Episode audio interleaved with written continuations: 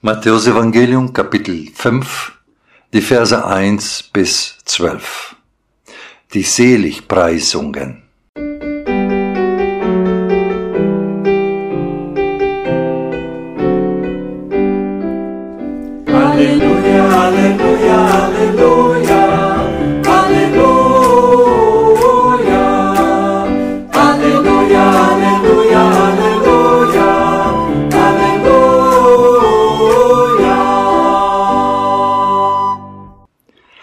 Als er aber das Volk sah, ging er auf einen Berg und setzte sich, und seine Jünger traten zu ihm.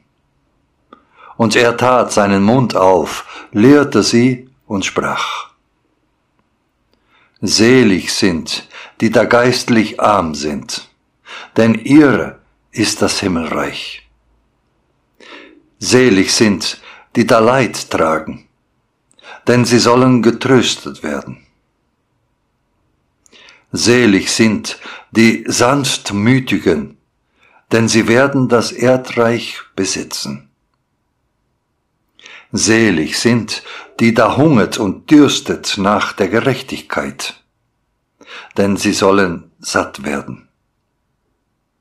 Selig sind die Barmherzigen, denn sie werden Barmherzigkeit erlangen.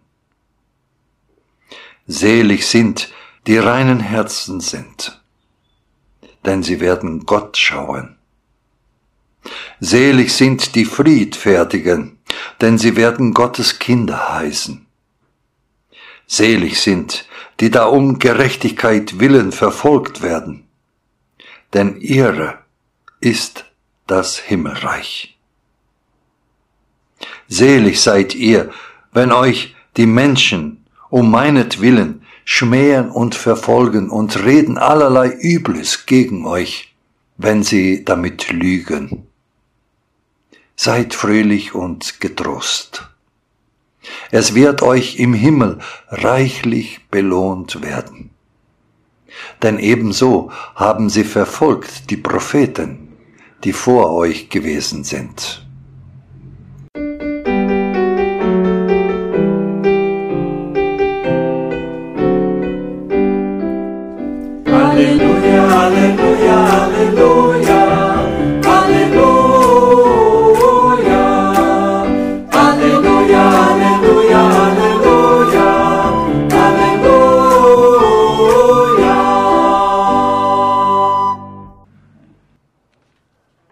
Die Gnade unseres Herrn Jesu Christus und die Liebe Gottes und die Gemeinschaft des Heiligen Geistes sei mit uns allen.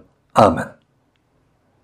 Lieber Hörerin, lieber Hörer, lieber Gemeinde, das Sehen ist einer unserer wichtigsten Sinne. Wir sehen einander an. Wir erkennen den anderen durch das Sehen. Uns fällt beim Blick auf den anderen an, ob es ihm gut geht oder schlecht geht. So sehen wir einander. Und das ist immer mehr als das, was vor Augen ist, denn mit unserem Herzen sehen wir auch die Gefühle, die Stimmungen des anderen. Und so sehen wir auch unsere Welt. Wir nehmen unsere Welt durch das Sehen auf. Dabei sehen wir mit den Augen und auch mit dem Herzen. Wir sehen die Gesichter der Menschen, die um uns sind.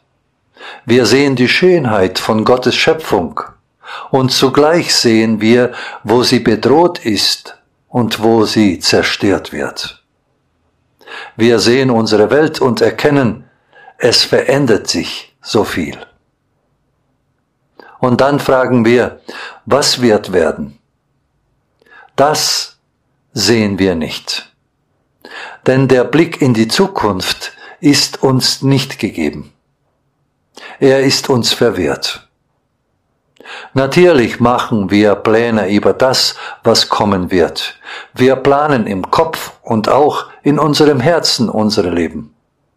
Planen die Zeit, die vor uns liegt, wie wir sie ausfüllen wollen.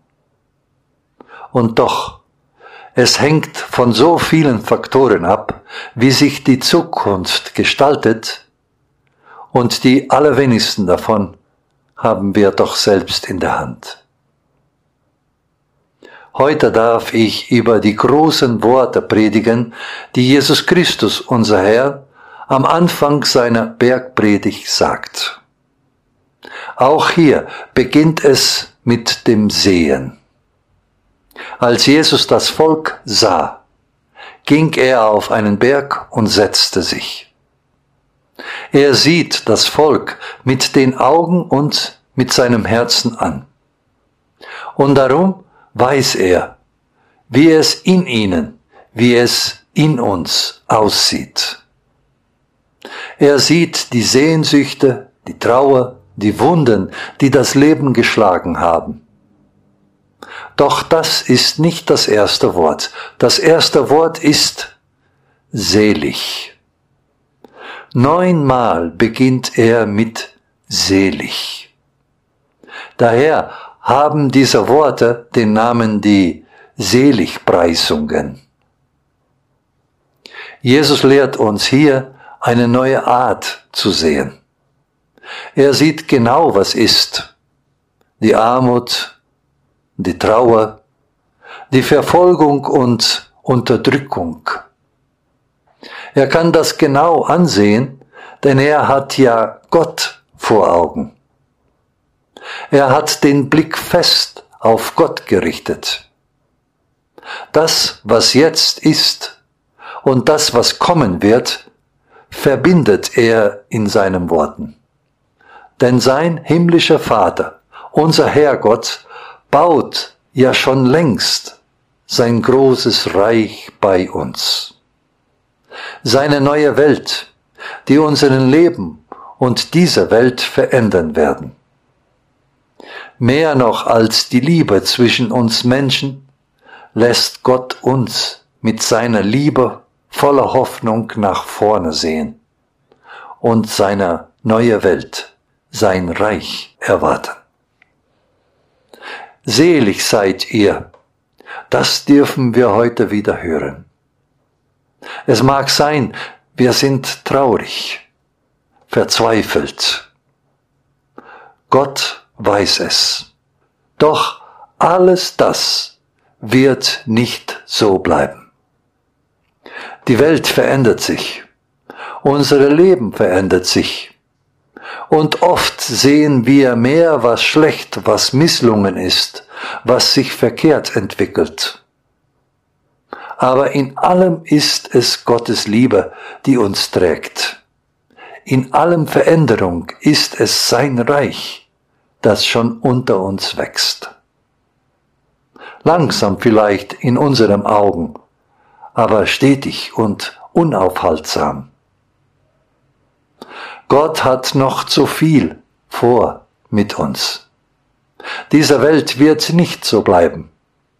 Wenn wir unser Herz für dieses Wort öffnen, dann werden auch unsere Augen aufgehen und wir werden Spuren von Gottes Liebe in unserem Leben und in dieser Welt sehen.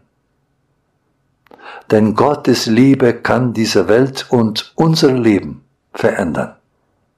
Sie beginnt in unseren Herzen und wird dann unser ganzes Leben ausfüllen.